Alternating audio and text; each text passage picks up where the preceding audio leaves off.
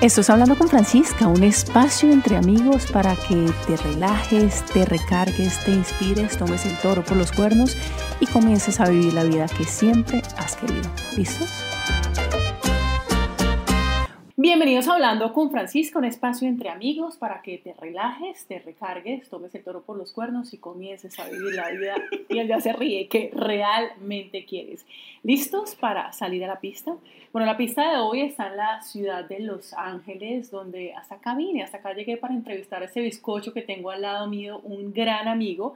Estoy hablando de Juan Carlos Arciniegas, él es corresponsal y presentador de entretenimiento para CNN en español en Hollywood. Además, conduce su programa de entrevistas al estilo Ojo Crítico. También es embajador de los premios Platino que promueve el cine iberoamericano, amante de la moda.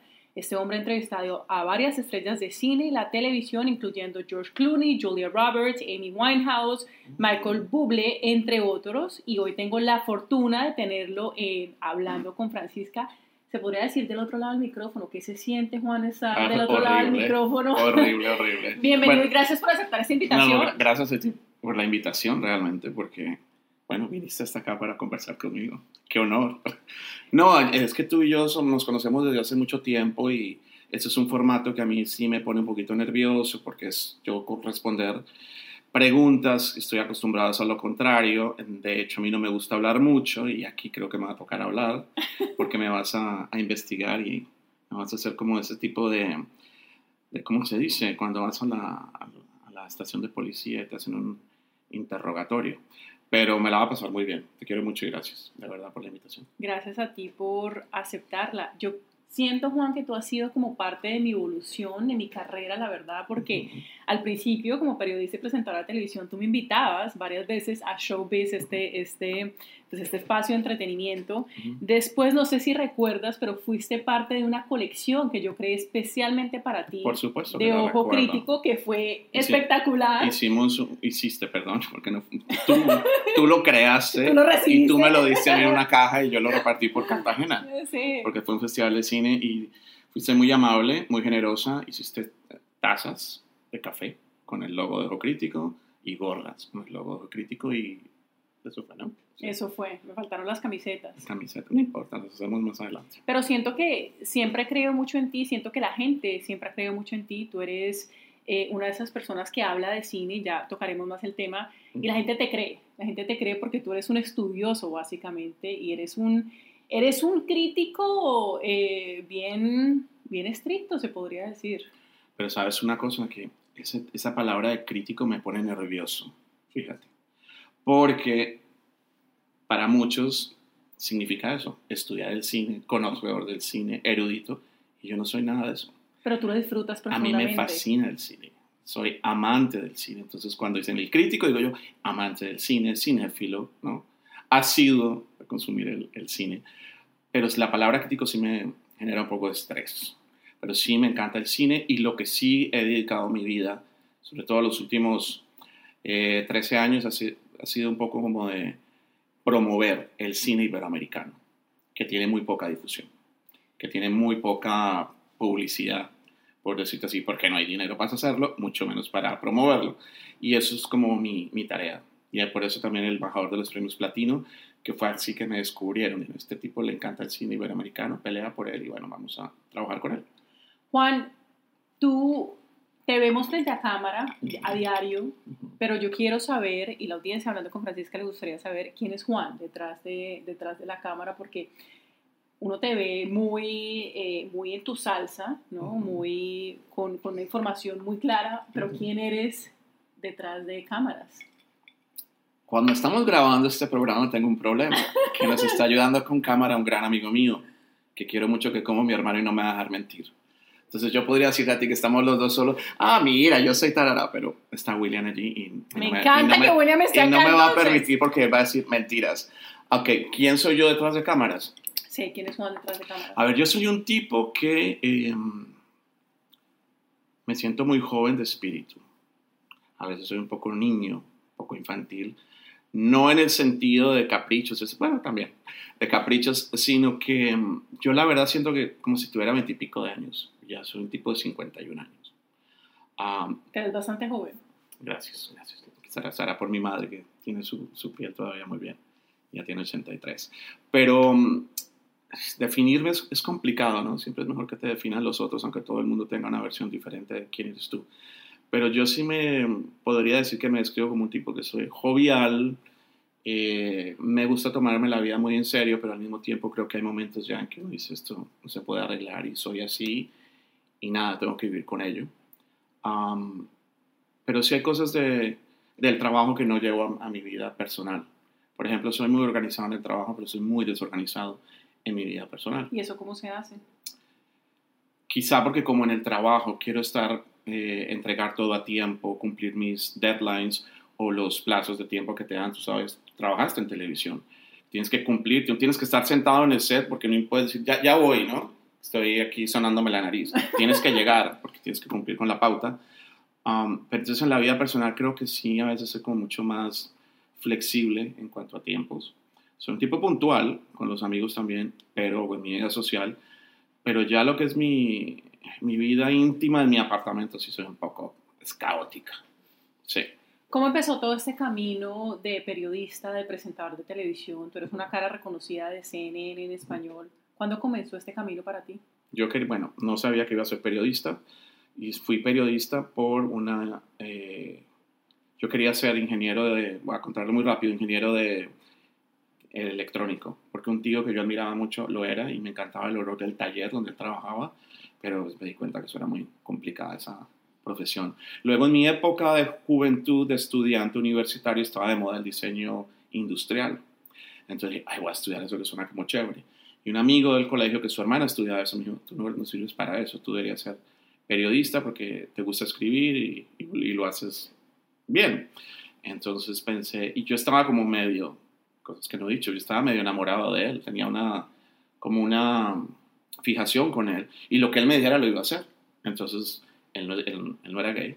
Entonces le dije, listo, me meto a, a, ver si de pronto me reciben en la Facultad de Comunicación Social, eh, sabiendo que me gustaba escribir, pero nunca pensé que iba a ser periodista. Y me aceptaron y bueno, me gradué.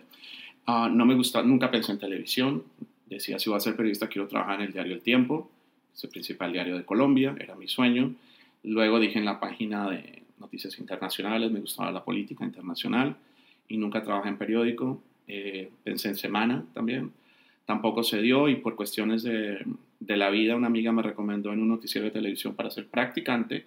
Me encantó el grupo con el que trabajaba, no por ello dije voy a, voy a trabajar en televisión, pero cuando ya me iba a graduar, que es muy jodido encontrar trabajo de periodista en Colombia, menos que ahora es peor, la universidad me recomendó para un noticiero que iba a comenzar a hacerse en Colombia con gente muy buena del periodismo y me recomendaron y aunque yo quería la revista Semana en ese momento dije, ok, está bien, hago el, el, noticiero. Y resultó ser un noticiero que cambió las cosas en Colombia en cuanto a la presentación de noticias, que era QAP, donde uno de los socios era Gabriel García Márquez, entonces imagínate, era un atractivo muy grande, pero tenía dos mujeres al frente del noticiero que, que hasta el día de hoy siguen eh, haciendo periodismo en Colombia, María Isabel Rueda y María Elvira Samper, que fueron grandes maestras. Fueron mis primeras maestras después de la universidad. Ahora, ahora hablamos un poco eh, lo cinéfilo que tú eres. Uh -huh. ¿De dónde viene esa pasión por el cine?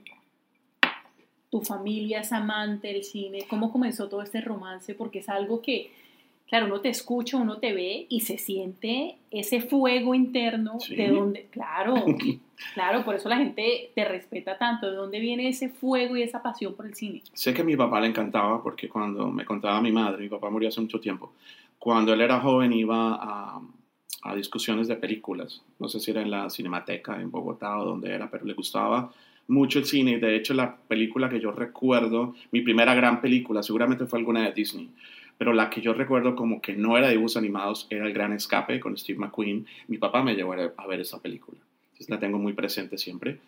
Por el lado de mi papá, entonces creo que heredé algo de eso. Pero también tuve en la universidad un amigo, eh, otro amor también, ese no, era, ese no era platónico. Acá, ¿no? Tenemos varios amores aquí. Ese no era platónico. Y él me decía eh, que, que, fuéramos al cine, pero después me, me, hacía discutir la película, analizarla, y para mí era complicado. Yo estaba muy joven, estaba en la universidad. Y ese fue como un ejercicio que me sirvió. que me decía, ¿de qué se trató la película? No, de esto. No, eso no es la película, la película va por otro lado. Entonces, en darle una lectura diferente a la que uno le da cuando ve una película rápidamente, de pronto que no te llama la atención o no te conectas con ella, él hizo que yo tratara de meterme más en el fondo del asunto y, y leerlas de otra forma. ¿Y en ese momento supiste que eso era lo que querías hacer? ¿Que eso era lo que te llamaba No. y te movía la fibra? No. ¿En qué momento lo supiste? ¿En qué momento supiste ese llamado? Como todo en la vida, porque cuando la gente dice, no, hay que desear las cosas y a mí me han llegado las grandes cosas en la vida por accidente. Puede ser una, una bendición, ¿no? Ah, porque yo, como te dije, no quería hacer televisión, terminé trabajando en televisión. Y cuando llegué a CNN en Atlanta, fue una jefa que me vio y me dijo, ¿por qué no haces un... seg-?" Yo no estaba en cámara, yo era redactor y luego me hice jefe de redacción. ¿Por qué no haces un segmento grabado hablando de música? Analizando música. Le dije, porque no soy músico, porque no he estado en un conservatorio, no he pasado por una escuela de música. Entonces me dijo, ¿y cine? Es que me gustan tus gafas. Ella quería que yo hiciera algo en cámara por mis gafas. Sea, por nada más. Y me parecía un poco irresponsable de parte de mi jefa. Estaba loca la pobre.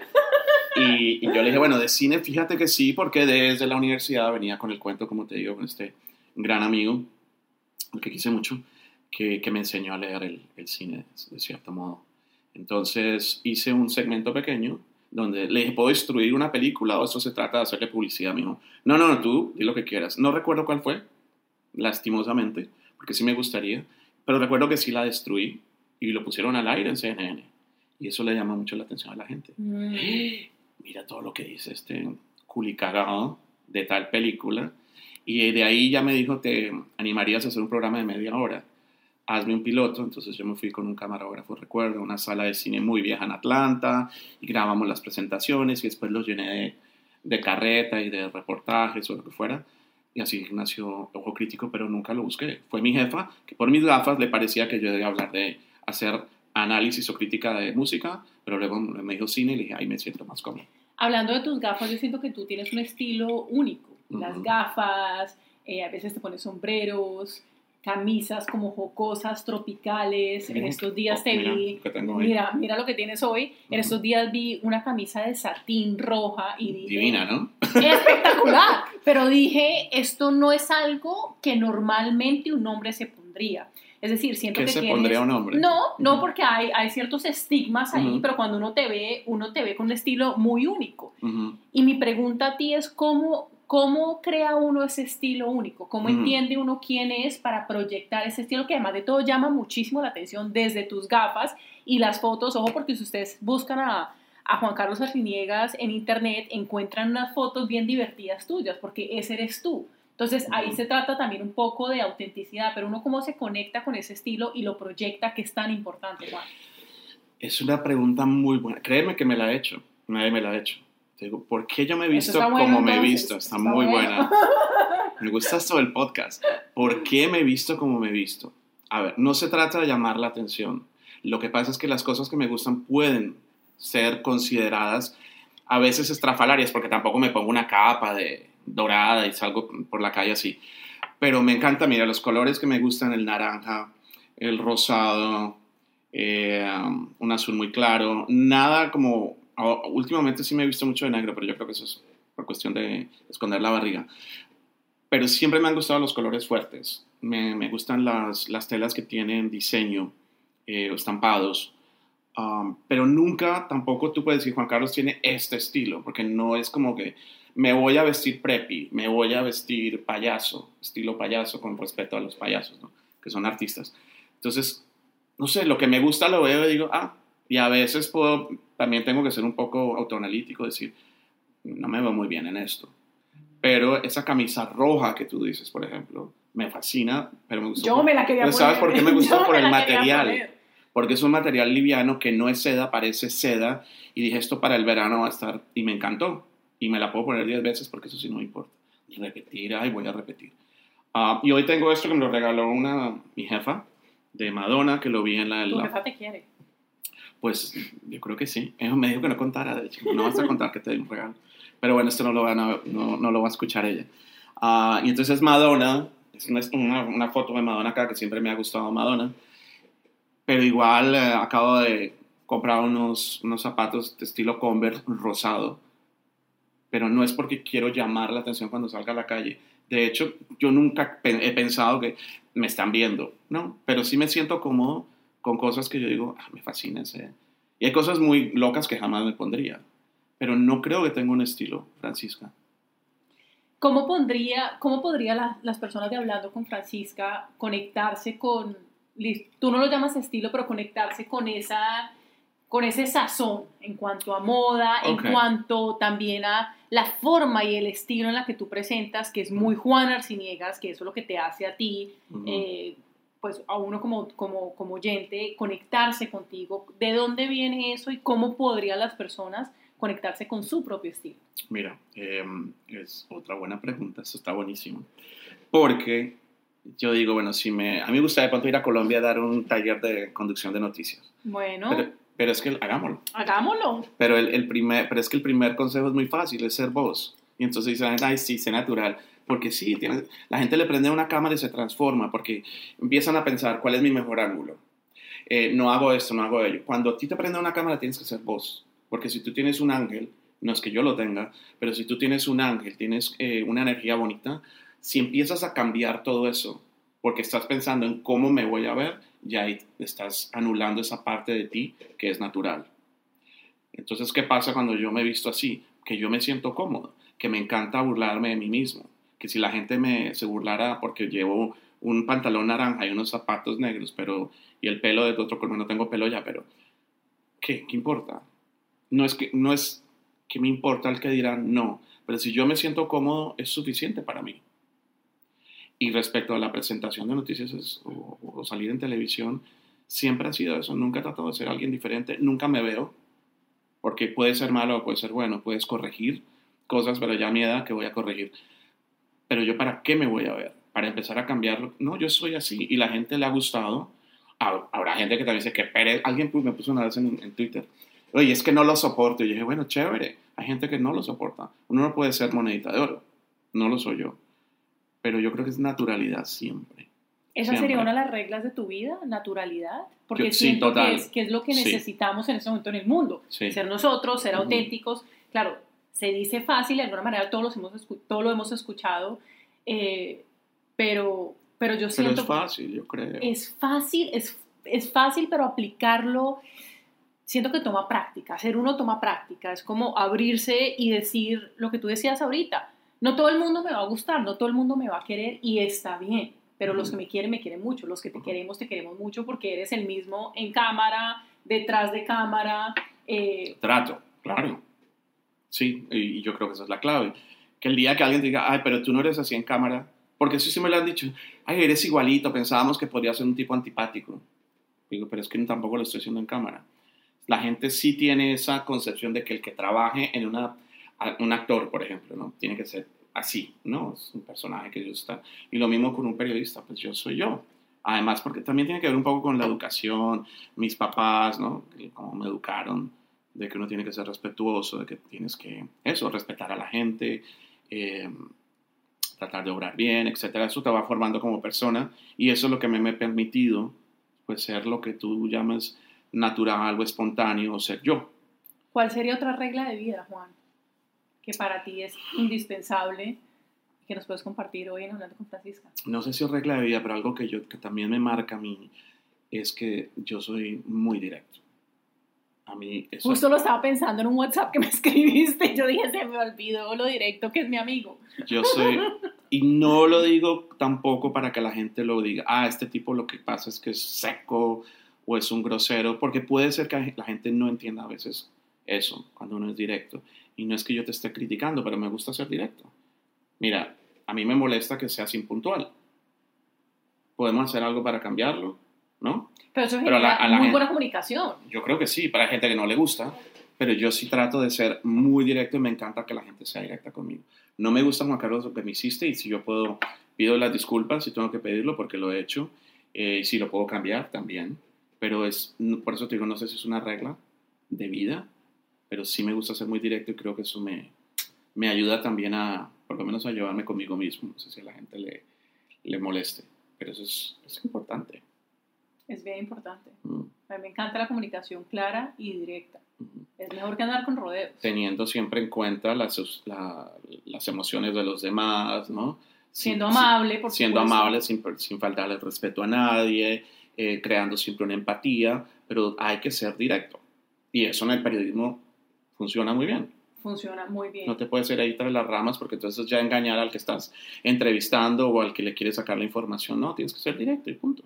Hablando de entrevistas, Juan, tú has tenido la oportunidad de entrevistar a grandes estrellas del cine y la televisión. Ujú. Eh, ¿Qué tienen estas personas en común? ¿Cuál es ese patrón que las identifica? Ay, pero todos son diferentes, no sé. Eh, pues yo una vez dije una cosa, a mi mamá le pareció horrible. Lo que tienen en común para mí cuando yo me digo es que, que van al baño como uno. Se, se cepillan los dientes como uno, hacen lo que tenga que hacer en el baño como uno, bañarse, no seas mal pensada. Pero eso es lo que siempre he pensado, toda esta gente va al baño como uno y, no tiene nada diferente. Eh, tienen un arte, si es un actor, si es un cantante, si es un bailarín. Eh, tienen algo que de pronto yo no tengo, yo no soy actor, eh, que yo puedo admirar o puedo no admirar porque no me puede parecer el gran actor que es, pero aún así pues, voy con respeto a una entrevista. Mm. Sí que todos somos iguales, fíjate. Yo a veces cuando veo un actor una actriz o lo que fuera, emociona. El otro día veía, por ejemplo, a Sam Smith, cantante británico, que, es como- Sí. que se comparaba Sí. con Adele, la, el Adele eh, versión masculina. Cuando él estaba en un concierto viendo a Celine Dion, yo creo que yo nunca he visto ni a Madonna, que me encantaba cuando la vi en vivo, como él ve a Celine Dion. Y digo, ahí está. Es un tipo que es tremenda voz, que es conocido internacionalmente, que, de, que es muy respetado como artista, como cantante, y se vuelve un fan más al frente de Celine Dion. Entonces todos somos iguales. Así llegas tú a las entrevistas. Ujú. Ese es como tu, tu clave para entrevistar a las personas. Tú y yo somos iguales y me siento contigo respetando tu arte, por supuesto. Total. Pero llegas con ese, con ese mindset, con esa mentalidad. Sí, Ah, no te voy a decir que a veces uno llega a una entrevista y se pone nervioso. A mí Meryl Streep me puso nervioso, porque es ella. Es considerada, si no la mejor, una de las mejores actrices en el mundo.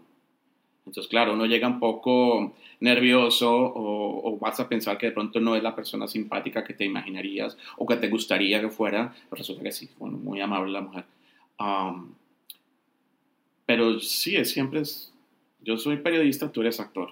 Es- Eso es todo yo, tú tienes millones de dólares, yo no en la cuenta bancaria, pero eso no nos hace nada diferentes, ¿no? Y lo mismo si voy a entrevistar a un actor, como si estoy haciendo una historia de inmigración y estoy entrevistando a una señora que se acaba de pasar la, la frontera de forma, bueno, sin documentos, y, y que yo quiero conversar con ella. Para mí son iguales. Y otra cosa de las entrevistas es la gente que hace, sobre todo los que no hacen entrevistas de farándula, cuando les toca, porque a todo el mundo le encanta.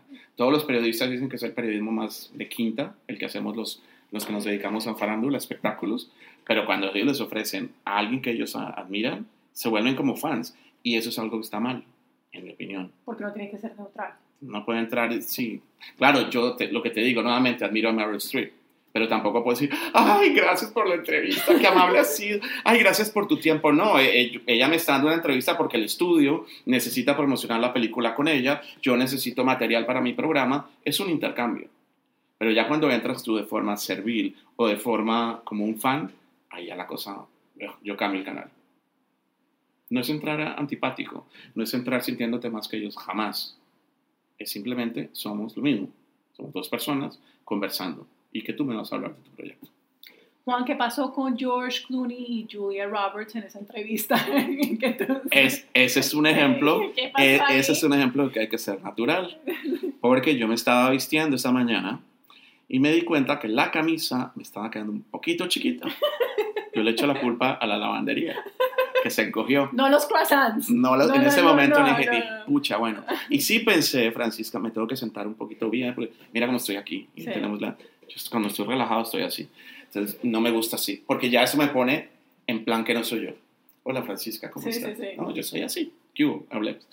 Y entonces, cuando llegué a la entrevista, pues me senté, yo estaba un poco consciente y empiezo a preguntarle a los dos y ella me dice, perdóname, ¿tú vas a salir en cámara? De yo, manera muy jocosa también. no, no, no, no, no. Ella seria, seria, me dijo, perdóname, tú vas a salir en cámara.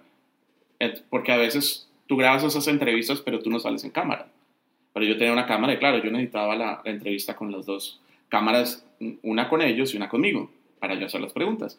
Le digo, sí, sí, sí, ¿por qué? Me dice, es que, eh, me dice, es que se te abrió la camisa. Yo sabía que no se había abierto. Ella lo que quería decir es que se te está viendo la barriga, porque el botón estaba que se reventaba. Entonces, yo, yo dije, lo que hago es me paro y me la jalo, me la tiro un poco, la, A me camisa. la camisa. No, me la tiro un poco y, y- y me salió el Arciniegas o el Juan Carlos, lo que sea. Dije, es que comí mucho, comí mucho croissant. Le eché la culpa al croissant, ¿no? Eh, eso de pronto otra persona le hubiera quitado la entrevista. Y yo llegué y se lo comenté al, al productor con el que viajé a Cannes y le dije, mira, me pasó esto y está grabado. Y me dijo, bueno, si no te molesta, le dije, a mí, póngalo, porque es burlarse de uno, de Claro, uno mismo. que es tan importante. Y eso también, sí me gusta a mí.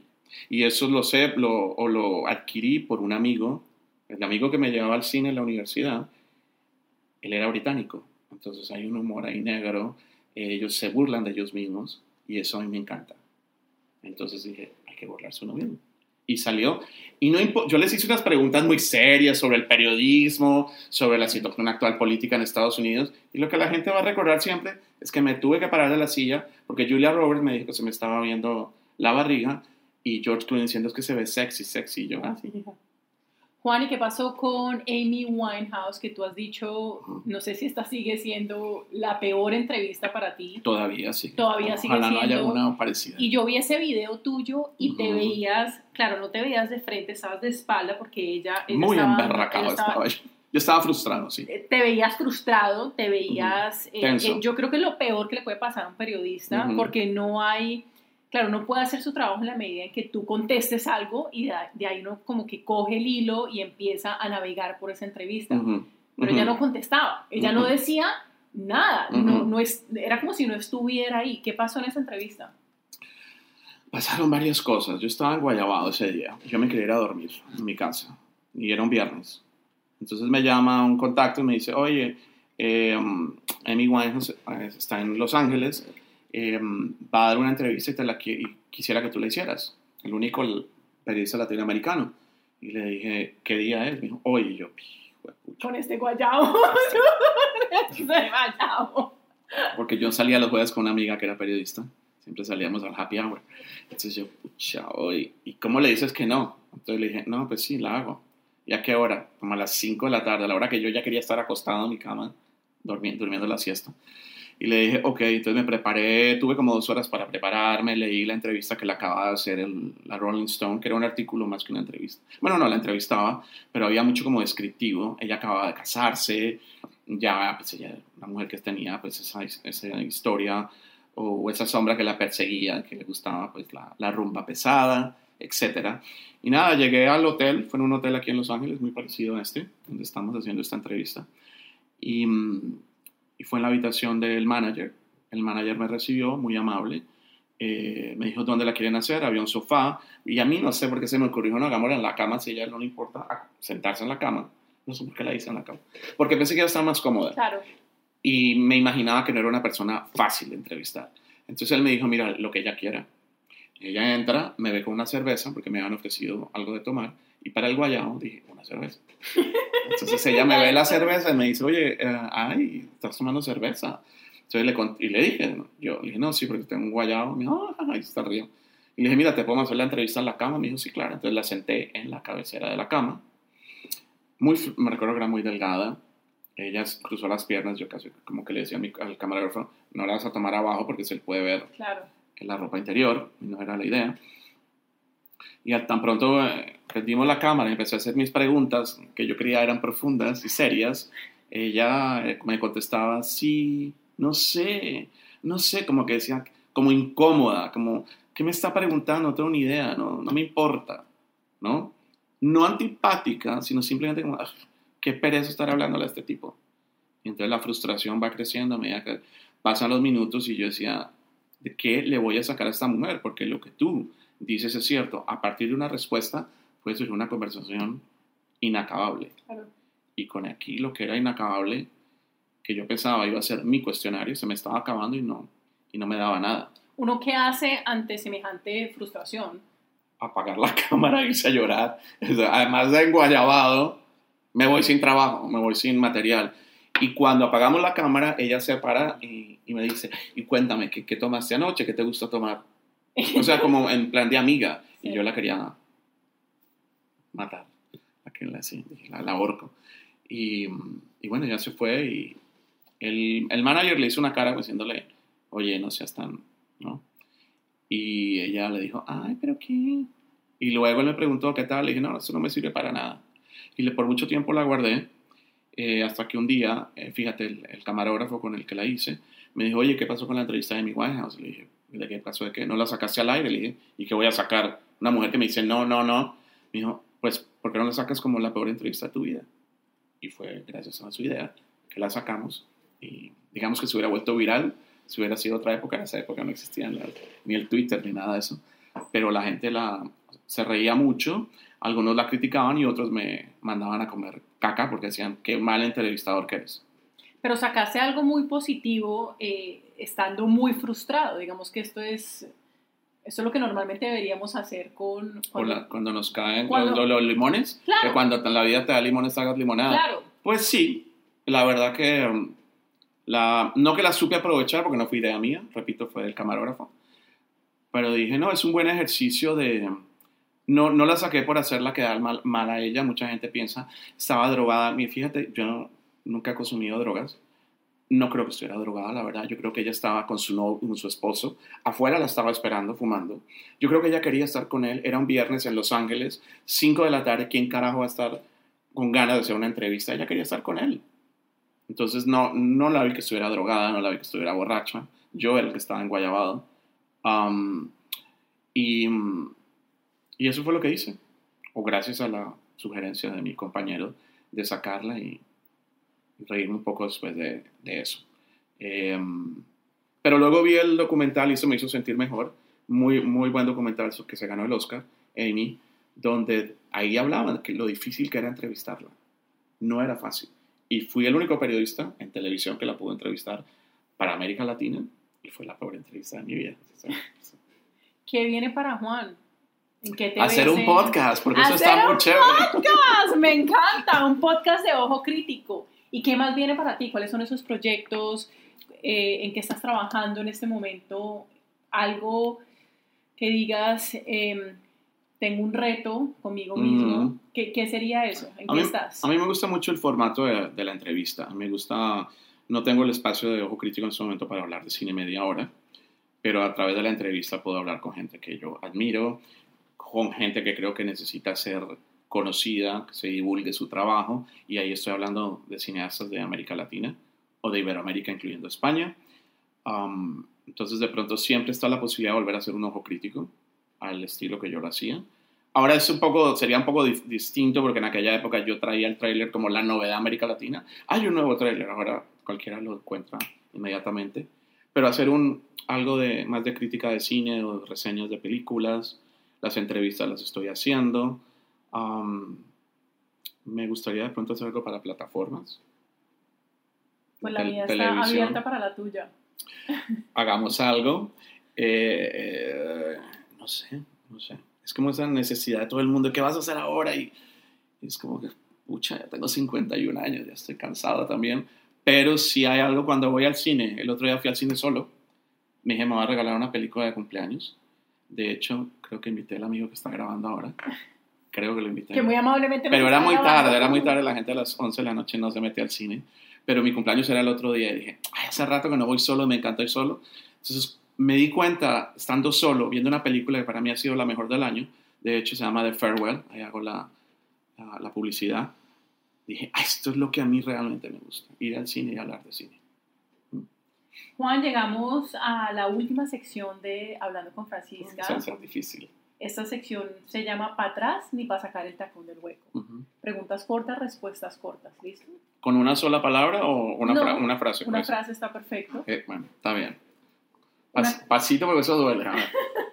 esto no va a doler, esto va a ser, esto va a ser delicioso, divertido, divertido okay. delicioso. Bueno, hágalo pues. Una canción que te ponga en flow.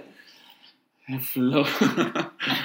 Uy, una canción que me ponga como a, a, a moverme. Que tú, que tú, la escuches y sientas como, uff, ya necesito hacer un ojo crítico, necesito ah, okay. salir a, a, a, crear algo, a materializar algo, y si la puedes cantar, mejor.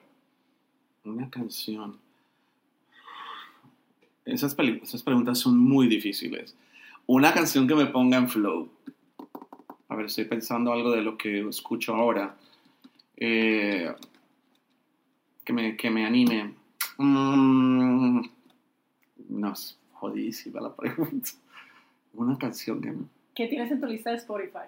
Mira, a mí, a mí me encanta cuando estoy de pronto limpiando algo de Juan Luis Guerra, cualquier merengue de Juan Luis me pone como contentón. Pero como para iniciar un trabajo, me gusta a veces escribir con música. Bueno, ya me estoy extendiendo mucho. Ah, y puede ser cualquier tipo de música. Pero no, no tengo una canción así como que te diga, la prendo para que me levante el ánimo, no. Ahora te pongo un merengue y si algo bailamos merengue aquí en, el- Dale. en, en- en la habitación donde estamos grabando. Un libro, Juan.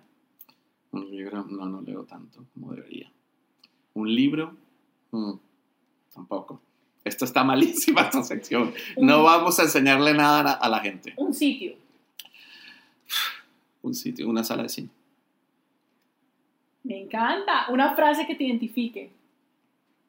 Ay, no me jodan. Bueno, y esto por ser Juan, lo quise poner en esta sección. Actor favorito. Daniel Day-Lewis. Película favorita. Hay muchas. Magnolia. Una frase de una película. Mm. Mm, mm. No me gusta citar películas. No. No. no me ¿Paso? quedo. Paso. Un último mensaje a la audiencia hablando con Francisca, personas que en este momento se están conectando, que te ven y dicen, me gustaría hacer lo que Juan está haciendo o me gustaría tener esa carrera, porque Juan tiene 28 años en esta carrera ya, que es bastante tiempo. Pero ¿cuál sería ese último mensaje para la audiencia que, que quiere conectarse, que quiere encontrar esa pasión como tú lo encontraste en el cine? Mm. ¿En el cine o en el periodismo? En el periodismo, y Ok. bueno, en el cine también. Mm. Es una responsabilidad enorme. Ah, bueno, en el periodismo sí te digo ser rigur- riguroso. Eso sin, sin eso no, no hay periodista bueno. Hay que ser riguroso. Ah, hay que comprobar todo, hay que ver todas las distintas eh, caras de, un, de, de las cosas, las distintas versiones de una misma historia, porque siempre hay muchas, no dos, siempre puede haber tres o Como cuatro la vida misma. como la vida misma. Y, mm, y, te digo, si, si no sientes la pasión, pues de pronto es porque estás equivocado de, de carrera, pero pues siempre es temprano. Yo conocí a una mujer de 60 y pico años que un día decidió ser diseñadora de modas. En Medellín se inscribió en la escuela de diseño porque le apasionaba. Entonces, si tú te puedes equivocar, cualquiera, ¿no? Todos nos equivocamos todos los días con las decisiones que tomamos, desde la más pequeña hasta la más importante. Y si una es tu carrera y ves que no te hace feliz, de pronto es porque no tuviste en su momento las agallas para decir, no me voy por ese lado, hazlo ahora, ¿por qué no? Nunca es tarde. Juan, ¿dónde te encontramos? ¿Redes sociales? ¿Dónde nos podemos conectar contigo? Yo soy muy... El Twitter para noticias, entonces me gusta informarme e informar a la gente por el Twitter. Ahí es Juan Carlos CNN.